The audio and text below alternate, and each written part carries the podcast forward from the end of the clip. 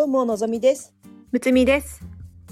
のぞみむつみの双子カフェこの番組は占い好きの双子がカフェでおしゃべりするように星読みや数秘術の話をゆるくお届けする番組です星読みや数秘術を日常的に取り入れて自分らしく生きるヒントになれば幸いです。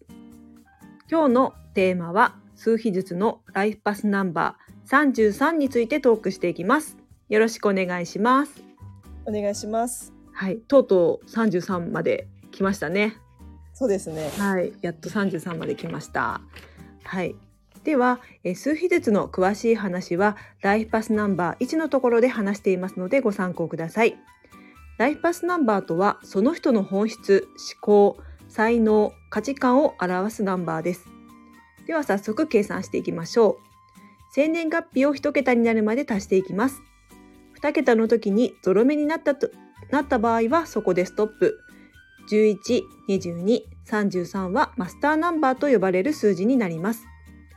マスターナンバーとは、数比術は基本1から9の数字で表されますが、ゾロ目の数字、マスターナンバーは特別の使命を持つことが多いと言われています。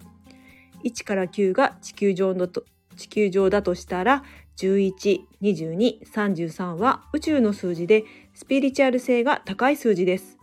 高次元の存在とつながりやすいと言われています。目に見えない世界のことをキャッチする能力があります。えーでもここで再度お伝えしますが、どのナンバーが良い悪いではありません。数比術で表されるナンバー、それぞれ個性を持っていて、どれが素晴らしいといったようなことではないんですね。そこは捉え方、えー注意してくださいね。えーでは、えー計算は例えば1999年2月3日生まれの場合1たす9たす9たす9たす2たす3は33、えーゾロ目の33なのでそこでストップします。えーという形で、えーライフパスナンバー、えー33となります。えー33の方は3と6のところもご参考ください。では、ライフパスナンバー33の特徴を言っていきます。はいえーとても強運の持ち主です、えー人生が波乱万丈になりやすいですが、持って生まれた強運で乗り切ってしまいます。すべてを包み込むような大きな愛情に満ち溢れています。その対象は人間だけではなく動物や植物など自然界の生きとし生けるものに深い愛情を注ぎます。常識が通用しない大変人さんです。独自の感覚を持ちそれをなかなか言葉にできませんが変わっているという自覚はないのでどんな時もマイペースに貫きます。基本的に明るく天真爛漫ですがいざという時はしっかりとした責任感あふれる性質を発揮します。33の人は6の愛とか、えー美調和と3の無邪気さ遊び創造性の要素をベースに持ちそれぞれの数をパワパワフルにスケール大きく表現する人です。えーこんな特徴を持っています。えーではちょっと有名人ですね。えー、と実はライフパスナンバー33ってあの有名人に非常に多くてですね、構たくさん調べましたので言っていきますね。はい、はい。えーアインシュタイン、エジソン、スティーブン・スピルバーグ、えー松下幸之助、えー三浦友和さん、えー福山雅治さん、えー市川海老蔵さん、北島康介さん、松田翔太さん、羽生結弦さん、斉藤ひとりさん、井上陽水さん、えー佐藤健さん、中村智也さん、山里亮太さん、えー黒柳徹子さん、山口百恵さん、荒川静香さん、石原さとみさん、堀北真希さん、えー吉本バナナさん、菊池桃子さん、鈴木京香さん、えー優香さん、足立由美さん、えー中島美嘉さん、橋本環奈さん、えー、スノーマンの、えー佐久間大介さん、えー、 Snow Man の阿部亮平さん、えー、 SixTONES のジェシーさん、などがいらっしゃいます。はい。芸能人にたくさんいらっしゃるんですよね、33の方。そうですね。はい。ここまででいかがですか？えーっとそうですね。なんか羽生結弦さんとかうん。あ静香さん？あのスケート界のあの二人がうん。33だっていうのは知ってたんですけど、うん。うん、なんかなんて言いますか、結構あの怪我とかね、うんうんうん、なんかいあのーあの羽生さんなんかはこう、うんまあ、震災なども経験してすね。はい。で、まあ、そういうちょっと不運なことがうんあったあの経験してらっしゃるんですけども、うん。まあ、例えば怪我した後にあの優勝してしまったりとか、うん。なんか結構あのーまあ、波乱万丈になりやすいのかなとは思いますけども、まあ、強運も持ってらっしゃる方だなっていうふうに、そうですね。うん、荒川静香さんも金メダル取った時もうん。あのーすごく強運な感じでしたよね。そうですね。でもなんかその、えっと、まあ、自分はこの、まあ、イナバウアーをするんだっていううん、あのそれをなんか表現したいんやしたいんだっていううん、なんかそのちょっと自由なところというか、うん、なんかそれをすることで、うん。もしかしたら金メダルうん、あの取れないかもしれないっていううん、そういう葛藤もあったみたいなんですけど、うん、最終的にはそれを披露して、うん、たくさんの人をこう魅了したじゃないですか。ああ確かに。あそこの場面がすごく盛り上がりますよね。そのあたりがうん。やっぱりちょっと、あの今までと違うこう常識を覆す感じで、うん、そこがなんかこう人々をうん、圧倒させるというか、うん、うん。なんか引き込まれるような感じでうん、感動しましたよね。うん、そうですね。うん。大丈夫ですか？すごくあの美しうん、うん、い演技で、うん。うん、確かに。本当に素晴らしい、うん、うん、演技だったなって思いますね。うん、そうですよね。うんあとは。そうですね。もう三十三っぽいなっていうのはもう斉藤ひとりさんとかね。ああ、そうですね。大好きですね、斉藤ひとりさん。斉藤ひとりさんははいそうですよね。あと、あの、並木義和さんっていう人もそうですね。好きなんですけど、33ですね。そうですね。本当に大人気の、あのスピリチュアル業界では大人気の方ですよね。そうですね。うん。うん。と33はマスターナンバーの中でも一番スピリチュアル性の高い数字と言われてるんですね。で感性が並外れて鋭いため現実的な世界において存在すること自体に葛藤を抱く場合が多いと言われています。うん。はい、でえっと1900年えー1980年90年代にたくさん生まれてるんですけども、えー2000年代に入って33の人は、えー生まれてきてないんですね。うんで次に生まれてくるのが2029年9月の29日に、うんあの33の子人がやっと生まれるっていうでその次がまたさらに先で、えー2038年の9月29日と2000年代に入ってからは非常にレアな数字となります。うん。はい、そうなんですよ。うん。はい。なんで、まあその1980年代、90年代にうん。あのたくさん生まれたっていうことは、まあうんうん。うんあの何かこう意味があるのかなと思いますね。うん。なんかちょうどこう時代の変わり目のような、うん、あの印象だと思うんですけども、うん、はい、そこであの33の方っていうのが、うん。あのーまあ生まれてくる、まあ、運命だったのかなというふうに感じますね。はい、でまあ自分も33なんですけどもそうですね。自分的にはどうですかね？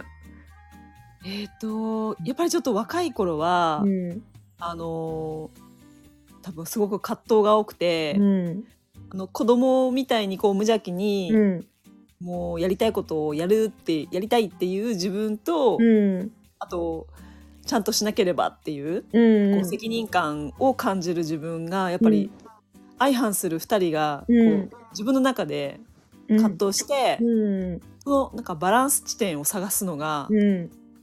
あの難しかったなってう思いんますね。そうですよね。うん、でもだんだんやっぱりこう年齢を重ねていくうちに、うん。そのちょっとバランス地点を、うん。というかそのまあ両方、うん。あのどっちか片一歩だけじゃなくて、うん。こう両方出しながら、うん。あのあのなんていうかうん。できるようにまあこう、うん。バランスよく出せるようになってきたので、うん。あの昔よりは生きやすくなったかなっていうのは思います。うん。うん。そうそうですね。私もそうですね。ううんん。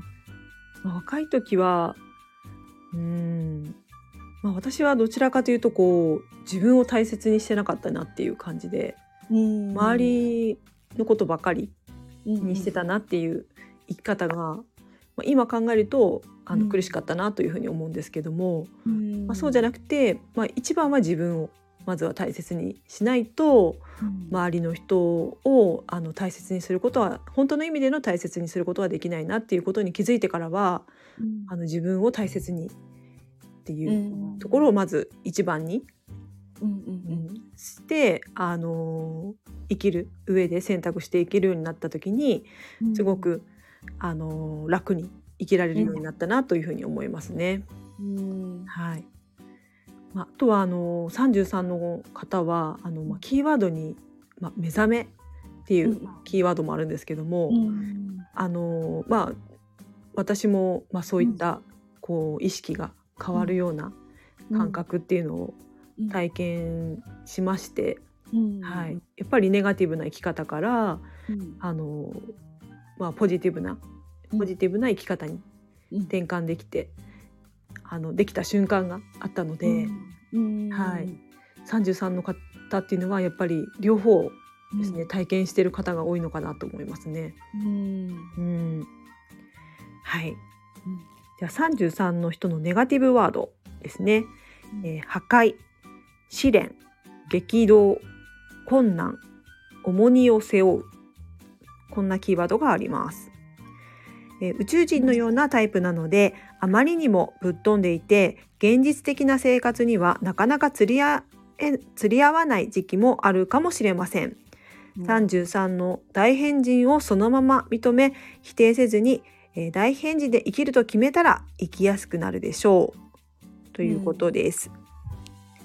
はい、どうですかこのそうです。ね破壊ははい、めちゃくちゃ得意だなって思います。